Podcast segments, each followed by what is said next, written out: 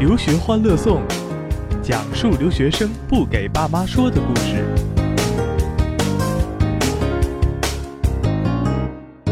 留学欢乐颂，那个上个礼拜我们聊的是这这个约翰霍普金斯的这个到底商学院是个什么样的存在，但实际上这个话题啊，这实话说啊，这个大家听上一期的感受就知道了，肯定是意犹未尽吧，是吧？那么这一期呢，咱们接着接着聊一聊，我觉得有两个问题还没解决。第一个呢，这巴尔的摩是个什么地方？我们一会儿得谈一谈。第二个呢，陈老师，作为一个好的去商学院，在一个商学院人数不少的一个还是比较良性的、比较好的商学院里面，如何在是刚才你们反复提到一个英文名字叫 network，network 这个词我翻译一下啊，叫叫这个词翻译一下叫社交是吧？叫这个 搞关系，搞关搞关系搞关系。哎，在中在美国如何搞关系？我觉得咱们以前有一期刘欢聊过一次搞关系，但是我觉得这个搞关系啊，不同人有不同的解读。今天我特别想也借这个机会请教一下陈老师，请教王浩，搞关系和包括这个这个巴尔的摩到底是一个什么样的城市，我都是特别想搞清楚的。好，我先讲讲大巴村吧。然后大巴村，我们亲切的把巴尔的摩叫成大巴村了。其实之前刘欢的老观众应该。都或多或少的有这个认识。其实美国呢，它绝大部分地方都是农村，是吧？就除了呃王老师所在的 L A 是吧？是个大城市。我那是个中国村，中国乡镇，中国三线乡镇对吧？那也算是不是村了。然后纽约算是个大城市。其实绝大多数的地方呢，它都是这种呃比较地广人稀的感觉吧。然后巴尔的摩其实呃按照严格意义来说是马里兰州，它不是首府，但它是最大的一个城市。呃，它是在华盛顿北，应该也就一百来公里吧。陈老师，开车是不是就这这么点距离？嗯，差不多。嗯，对，开车可能就一个来小时，离离华盛顿很近的。其实就是呃这样一个地方，它不是在一个非常非常什么穷山恶水的地方，因为很多新闻可能让大家有这种感觉。其实它是还是在东海岸，呃，海岸东西海岸都是美国比较发达的地方了，然后它又离华盛顿很近。其实它整体来说还是一个，嗯，在美国的这种地域概念上来讲呢，算是一个 city，叫 Baltimore City。它能在美国叫 city，其实大家想想都已经非常非常不错了，因为大多数地方都是不会叫 city 的，所以它其实是一个还算是一个中型的一个一个一个城市。但是它因为之前有有一些历史的原因吧，因为之前它估计是一九八几年或者是一九九几年，大概说发生了一场大火，然后整个。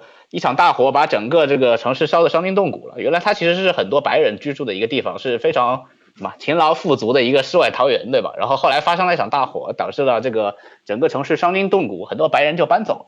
那白人搬走了，剩下的是什么呢？就很多的这个非洲人、非洲非裔，或者是这种那美洲南美裔的这些。剩下这些人，然后这些人其实聚居的地方就导致了他的治安就不会太好。其实这是我也不是种族歧视了，但是他确实是 这个这个这个这个群群体的普遍的。他后面也导致了这个咱们在 Baltimore 没有 NBA 的球队。啊，对，因为对对 NBA 球队都搬走了，没有球迷了是吧？之前有因为他。对，就是奇才，其实好像原来是在 Baltimore 的，但是后来之前有一个 Baltimore Bullets，有一个 Baltimore Bullets，后来搬到华盛顿 去了，就叫就叫就叫 Washington Wizards，对，所以他都搬走啊，所以现在其实呃怎么说，就是反正整个城市会黑人比较多，其实现在的现状就是这样的，所以说的话，他所以它它的治安来说的话，肯定是比其他的，比如说很发达的一些地方会差一点，但是它其实也是有非常明确的一个边界的。其实我记得之前的刘欢应该也聊过，就是美国，它怎么说？它是一个穷人区跟富人区非常非常泾渭分明的地方。它可能就是说，就隔一条街，左边就是穷人区，右边就是富人区。你只要不过这条街，其实你都是很安全的。其实大概是这么一个感觉。那其其实 JHU 的本校区和 Carry 的这个呃，他所在的这个商学院所在的地方，他们都是在非常非常安全的地方。这一点其实呃，家长和学生朋友都可以放心的。其实你如果是在学校周围活动的话，呃，包括学校给你提供的这些校警啊，有一些呃，还有一些报警的、随时报警的一些基础设施的这些警铃什么的，其实都会让你感觉非常安全，不管是身体上还是心理上，你都不会有这种呃呃时刻受到这种安全威胁的这种威胁感了。所以其实，在这一块的话，大家都可以放心。然后，如果你要去出远门，比如说你要去超市买东西或者什么的，大多数情况大家会开车嘛。其实你要是不开车的话，那其实你也大多数情况是去不了的。所以，如果你要是开车的话，其实也还是 OK 的。只要不是说这个非常浪，对吧？你要是浪的飞起，那谁也救不了你。但是如果你 只要你不浪，你在美国不浪，你老老实实上你的学，其实也还好。其实我觉得大概就是这么个情况吧。对对对，其实这个开开不开车的问题还是是挺有挺挺有意思的。我当时去美国的时候，我说实话吧，就是说，呃，巴尔的摩的治安确实美国有各种排名是都是把他说的挺差的。挺差的。然后我当时去美国前，去美国前有三个美国同事在那边，美国人。我说我去巴尔的摩了，我说我那边是治安最差。结果你们猜，他们是他们后来后来我们这个讨论会变成什么样？讨论后边就变成三个人开始吵起来。一个人说来自于 New York State Buffalo，他说我是来自 Buffalo，他说我那边坏人多得很，我家里我那边这个感觉从小到大都都有过这种负面的新闻，我们那边才是最危险的。还有一个人来自来自我们 Florida 的伟大的港口 Miami，他说我们那边才是最什么这个这个走私啊、贩毒啊，然后这个这个各种各样的这种这种，他说我们对，我们那边才危险。然后那个人说我来自于 LA。他说我那边那个什么 San Jose 啊这种地方才危险呢，我那边英语都不不怎么能说，所以后边他们就吵起来。所以呢，后边的那个观点呢，就跟刚才这个王浩提到以前的刘欢讲到一个概念是很一致的，就是其实美国没有任何一个城市或任何一个地区它是绝对安全或绝对危险，它都是分为富人区跟穷人区，其实它的这个治安没有差别那么大，没有差别那么大。是不是就是白天阳光下是人来人往？黑夜里就黑夜里，黑夜里你经过我们大巴村的那个黑人区，你就看到都是白白的眼睛，一片片一片片，因为看不到人，全是黑皮肤。所以有一个，所以有可能白天繁繁繁忙的地方，到晚上可能是另一番天地。这是一种另一个层次，叫美国折叠，是吧？八八村折叠就是八村折叠，是吧？晚上他们就出来打枪战了，那个时候你就应该回家睡觉，不要在街上走，对吧？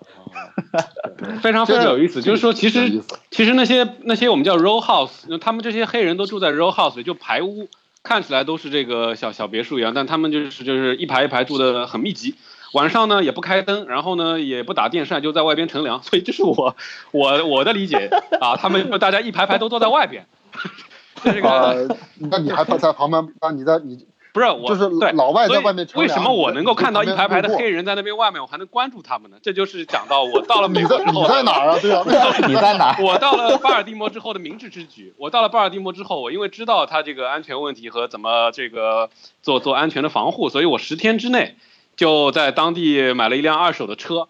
然后呢，买的时候是五千刀。走的时候呢，卖了这个八千刀，然后，然后你这你这一下子就把自己的，然后呢，对，并不是什么特别没车的话呢，这个地广人稀比较麻烦，但是呢，像王浩这样的话，天天就这个蹭着我的车呢，其实也挺方便。对，所以呢，给大家一个 tip，就是如果你没车呢，找一个有车的一个 roommate 或者说一个一个基友，这是一个非常好的一个 couple 就可以了，就搞定了，对吧？啊，就是你就想象一下，大晚上开个二手车。到路途上去给看看老外乘凉，看美国黑人乘凉，对，然后啥也没看见。我我看见，对，你要不说买车，我以为你把自己刷黑了。因为开着车呢，开着车呢，你毕竟是这个呃有一层防护嘛。如果而且大家一定要记得，如果你买了车呢，肯定是要把车是这个锁住，看啊，就是说你在等红灯的时候，呃，还是还是有一定讲究的。然后呢，如果看到了有有莫名的人物，因为这个没法避免，美美国毕竟是有这样的一些一些一些情况，那你哪怕吃个罚单，你也就闯红灯就走了。所以的话呢，这个 这个是这个是很很很，反正刘欢节目这是有毒，很实用的一个 tip。还有一个 tip 就是你必须得有一个 GPS 的这个导航，因为我的 roommate 当时呢就说跟他的一个呃朋友就开进了一个死胡同啊，这有一个段子很有意思，是一个真事啊，就是开进一个死胡同，死胡同之后呢咋办呢？也也倒也没法调头，只能倒车。哎，黑人出现了，黑人出现，黑人出现之后说啊小伙子拿点钱，然后我呢 roommate 呢特别聪明。特别聪明，他集中甚至说，呃，他基本上就是说，呃，I'm Japanese，啊，What you talking about? I don't speak English。然后那个老黑就放他走了，大家听听有什么问题没有？大家听听有没有什么问题？所以这个是非常常用的伎俩，就在老黑面前，你就告诉他我不懂英语，但是你千万别用英语跟他说我不懂英语，那个人可能嗑药了，脑子没反应过来就把他放走，但是很危险。就是这是一个防身之术，就是说你就装糊涂，我不懂英语，他就会放你走。哎，这真很奇怪，我其实也琢磨不透为什么他就放你走，但是。可能他比较，哎呀，你把美国人想的太阴暗了。他其实就是我也被老我被老外敲车问路，问我他说那他晾个肌肉啊，穿个梳个梳个脏辫敲我玻璃，跟我说没钱回家了。我看他半天，结果我就把车窗摇起来，他看着我车里有两两个人，我和我室友，然后把老老外可能惊着一下，他说哟有两人不好下手，然后他就可能就柔和一点，然后我给他拍了五块钱，我就下车了，因为我那时候把车已经停好了，停我家楼下，我怕他。那么划我车，所以说其实就是在国外，反正遇到这种情况，抖机灵当然是当段子讲了。但是我觉得更多的时候，我觉得要防范于未然吧。我觉得在遇到你，防患于说我我就只能说学了这句话，我到处找老外去练手去。防患于未然的话，我觉得就是可能又说回我们 Carry Business School，我觉得他也是做的很好。就是我一三年的暑 summer 的时候还没走的时候，我我做 representative 去去。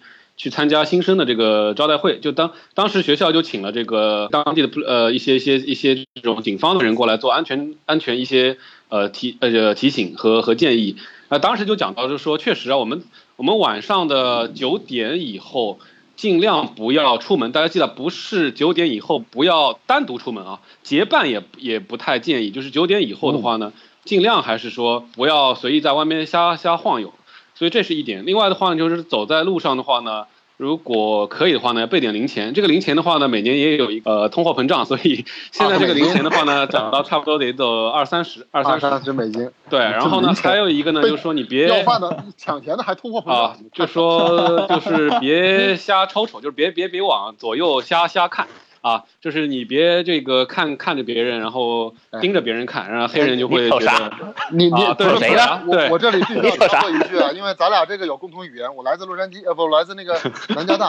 我前两天我不是写一个小专栏嘛，就是我自己更新那个什么留学的名义，我更新了一个南加大的这个防盗指南。啊，防盗指南，反正这一切就，比如说走在路上，走在车里，什么什么，这个在家里应该如何防盗、防骗、防人。防防防受上当受骗，这里面讲了一句特别玄的话啊，说出来跟大家分享一下啊。他是这么写的，他说，如果你觉得这条路不安全，你就千万别走。注意啊，他这个玄学啊。他说，如果你走在路上，你感觉前方有危险，就千万不要去。这是南加大对于新生的一个忠告。我觉得不知道在你大地博有没有有没有用啊？就是走在路上，你要觉得气氛不对，你就赶紧回家。他是这么写的。我当时我写，当时我看到那，我都我都笑死了。我说，好像真的有道理，很有道理。其实我觉得美国你真的能感受到的，因为这个大树差不多。其实美国就是刚才我们一直说的，真的是非常非常泾渭分明的地方。就是你感觉到前方不对，有可能你已经跨过了。对吧？富人区那条坎，那你就别再往前走了。特别是别到处瞅瞅，是吧？你瞅啥？瞅你再瞅瞅你咋地，对吧？这更不好。白天就指着孩子教人教人东北话去。哎呀，哎，我总结一下，我总结一下，我觉得就是说，大家也不要妖魔化美国的治安。其实，在读书时候呢，也是跟着王浩一块儿啊，这各个五湖四海的学校的朋友都认识很多，中国学生尤为多。呃，我做个统计，我当年在美国差不多也是一年半两年时间。我周围所有的认识的百来号人啊，他们最终基本上都是安安全全的，后来毕业的，毫发无伤啊，真的是毫发无伤。但是我们后面有一年有一个学妹是在那边遇到了不幸，但她其实是 煤气泄漏，煤气泄漏啊，所以 这个也不是这个恶性的事件。对，我觉得我们那边还可以，还可以。呃，咱们进到广告啊，来啊，跟我一起念。留学欢乐颂，留学欢乐颂，怎么都无精打采的呀？没吃饭呢？再来一遍。留学欢乐颂，留的是学欢乐的颂。留学欢乐颂，每周不知道什么时候更新。留学欢乐颂，讲述留学生不给爸妈说的事儿。啊，留学欢乐颂，我每天都有听。那两个人待着去。里面讲的全都是留学生的事儿。哎，我打你俩八百八，你信不信？留学欢乐颂，不跟爸妈说的故事。呃，咱广告回来啊，咱校门关上，走进校园，进入这个，别别跟那个黑人兄弟打成一片了啊！他们有他们的世界，咱们有咱们的世界。咱们作为留学生，跑到国外去交朋友，怎么交朋友？在商学院是不是交朋友就一定要带着目的性啊？这点我听起来就就我就特别怕这样，我特别怕交朋友带目的，我就巴不得很放心、随心所欲的交朋友，也不希望别人想我多想，我也不希望从别人那里给太多压力。那在商，你们俩都是来自商学院啊，我没有读过商学，你们觉得在商学院交朋友会很累吗？我觉得其实反正在学校里虽然是商学院了，但是其实还是说到底是个学院，是个学校。这个时候，其实我觉得大家呃，更多的也没有那么多的工作经验了，可能部分人会有，但是大多数也都没有。其实这个时候，大家去听我们讲这些所谓的 networking 啊，或者是这些东西，就是刚刚才王老师说的一样，首先不要抱着非常非常功利的这种态度。然后还是更多的呃，当然得有这个意识，但是不要有这种非常功利的态度或者目的，或者是别宅多去掺和是比较重要的。对对，其实更多的是个找跟你价值观相同的人，其实是这个样子的。就是就算从最功利的角度，咱们来分析这个事儿，它是这么个道理。其实，在真正商业，就将来大家去工作金融或者是做做这种商业相关的，其实它是一个怎么说，就是。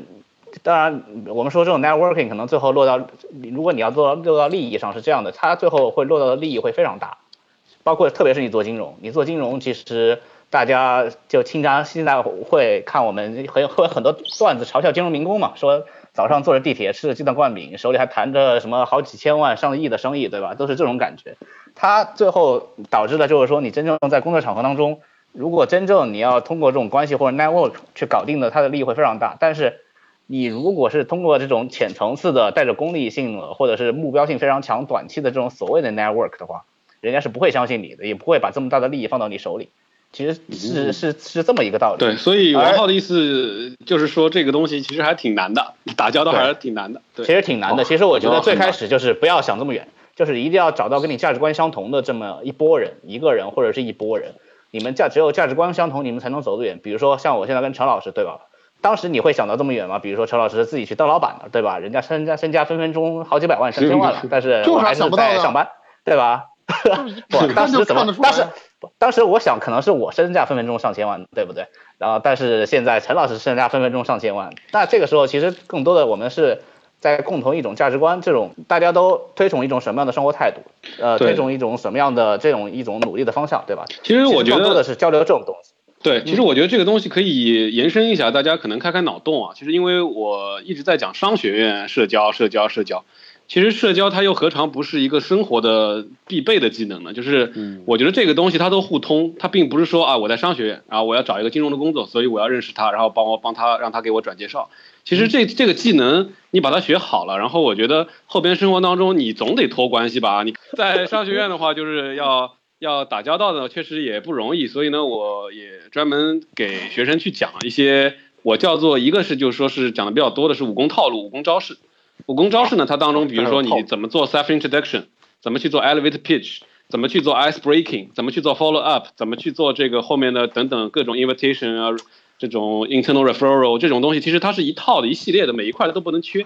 但是其实这个东西本本身有没有可能刚才说的那些东西，咱们面对观众是不是要稍微解释一下？我都听懂了，再来一遍，再来一遍。就是说我用中文解释一下。第一个的话，就我们得做好各个版本的自我这个准备，对，要不然你跟别人，别人就只有三十秒，你怎么把自己的特点讲清楚呢？对吧？有时候是一分钟，有时候就在电梯里，你拿个咖啡就给别人忽悠。这个场景是不是？这个我说一下，就是这个场景是不是就是在一个聚会或者在一个 social，在一个那个社交场？各类各类。的 social networking 的这种，当你有机会去介绍自己的时候，在一堆人中介绍自己的时候，能迅速在几几十秒钟、十几秒钟之内让对方能够记住你。对你得短平快，得突出亮点，得找到 common topic，得找到各种这种话题。好，第一个是自我介绍，这个自我介绍，然后的话呢，你得呃有足够好的一个 preparation，就是足够好的 homework，要做好课课题准备，因为你你其实也不单单是功利，比如说你想认识马云。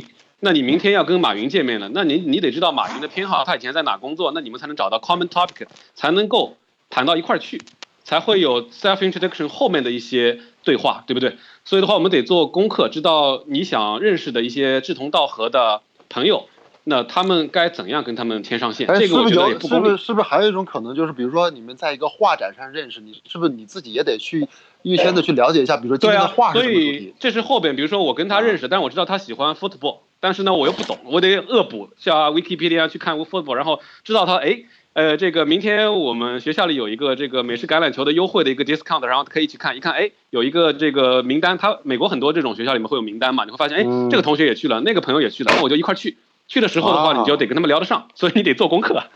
对 啊，好对 对，好，第二个是做准备，第三个是什么？呃，第三呢，就是我们现场现场要做很多的工作，比如说你要记 notes，你得记下来。比如说有三个，比如说我们有一些 guest speaker 上来讲，可能是四五个、三四个，你得记下来他们讲过一些什么样的一些 keywords，然后呢记在上边。有机会的时候呢，上去你能你能够跟他们就现场临场临时去定制你的 self introduction，这是更高境界了。这 就是就是现场现场现场留心留意，然后到时候留意随时互动。对，随时互动。然后上去之后呢，就是做自我介绍了。做完自我介绍之后，要你要有一一整套的这种商务礼仪的这个标准，这也是很必备的。你不能穿的邋里邋遢，然后对吧？然后穿个白袜子，然后黑皮鞋，这对等等之类的。然后你发名片，你的这个名片 你的名片的方向，拿到名片之后的这个手势，还有默读的秒数，以及你的眼神等等各方面都要做到。我以为是脑门上贴二维码呢。还有你的还有你的这个着装，反正各方面，你的香水、体味，这都都得控制住。王浩有这么麻烦吗？你这这陈老师做过了，这就是啊。陈陈陈老师，这个是呃这个标准标准的招式了。哦我当然搞紧张了，你这是相亲对，的，人家这个是是少林少林一招一式的，都教你教好，对吧？反正我讲的简略点，后边的话呢，你就得留下了名片之后，你得知道 follow up，就是说跟进。你什么样的时间段，以什么样的形式去跟他在第二次的沟通，电话啊，还是 text message，还是短信，还是 email，还是等等，这个你得你得自己去把握。那后边的话呢，有更多机会呢，就要有机会参加更多的他的共同的嗯这个活动当中的一些地方。一些机会，比如说他喜欢看 concert，你就你跟他一起去；他如果喜欢 football，你就跟他一块一块去看。然后他参加一些 club，你就跟他一起去之类的。那后边机会更多，就大家这个 face to face 可以约出来喝个咖啡啊，喝个酒啊，然后就可以去去去聊一聊你的职业目标啊。感觉就不知道到哪去了，这个已经。对对，其实这就到往后了嘛，大家已经作为朋友了。我我之前在学校认识一个朋友，他就说：“你们知道我找到了美国那么一份投行的工作，我是怎么找到的吗？”他说：“我没有花一分钟时间在网上投简历，你们信吗？”他是这样的，在健身房偶遇吗？他是学校里的一些这个美国朋友们呢，踢了两年踢了两年美式橄榄球，有一次还 这个也也受过伤。最后呢，他里面有三个同学呢，就是说给了他三个工作机会，其中有一个还是最后终面直接给他塞进去的。那个终面是在他那个那个同学的老爸的那个 jet 喷气机飞机上，一共是六个名额，给他插了一个七个人名额，给他坐上做个佳作。后来的话呢，直接拿到了一个一个最后的一个带着 H1B 的一个 full time 的 job offer。所以 对，所以其实这个东西不是那么功利。他说他我也喜欢 football，但是跟他们成为朋友之后，之后成为朋友之后，他们还不帮你，Why not？为什么我不帮你呢？我们都是朋友，我该帮你一把。这个不是那么功利，我也投入了两年时间，大家有很多的 common topic，我也帮助过别人在生活上。所以其实这个东西的话呢，就是志同道合，大家价值观一致。就王浩讲的，对，而且我补充一下，刚才陈老师嗯那些招式啊，其实是美国的标准动作了。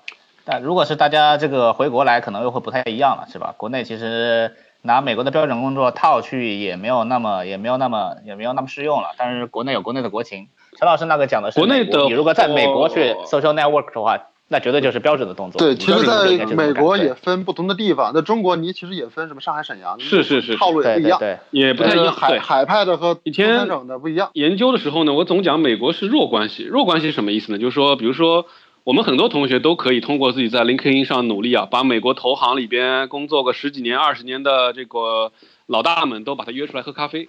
但是你在国内的话，你想把这内很难的。个郭广昌啊，把俞敏洪约出来，这 个国这个内这个是个名利场嘛，对吧？对，但是呢，现在这个东西在发生变化，因为随着我们国内的海归群体、海外中西合合璧的这张这样的群体越来越多呢，其实在，嗯。在一些城市还是这个强关系的，就国内的强关系的这个壁垒在不断的被突破，嗯。所以呢，现在也能约到一些一些人，对，还是还是挺好挺好。其实，在上海，可能你感觉差别跟国外留学的整个的氛围没有那么大。其实在，在上海跟在这个美国去学习了，上海更像一个大都市，中国人、外国人都很多。国外也是一个小村儿，中国人、外国人也很多，所以反倒来这儿来，你反倒就是有还是能有自己很好的这个工作呀和生活呀、社交啊。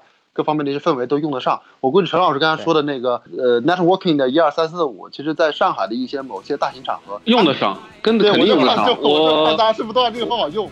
我最近几个月，最近几个月就 就有一些活动在参加，比如说我最近几个月打过羽毛球，打打过篮球，踢过足球，然后还还这个打过羽毛球，然后还唱过歌，就是各种这样的一些活动，其实都是去结交一些呃志同道合的一些朋友们。其实我倒也不是那么功利，就是大家去玩，大家认识的，今天不合作，明天合作，明天不合作，明年合作，明年不合作，十年后可以合作。我觉得这个东西。就是多玩嘛，就是这个呃呃，work hard and play hard，这个东西不矛盾。来了，呃，王浩，王浩，你别学陈老师，我告诉你啊，这个三十岁之后的男性交朋友主要靠家长会。啊，对，家长会也很重要。陈老师是马上也要进入这个阶段了，对。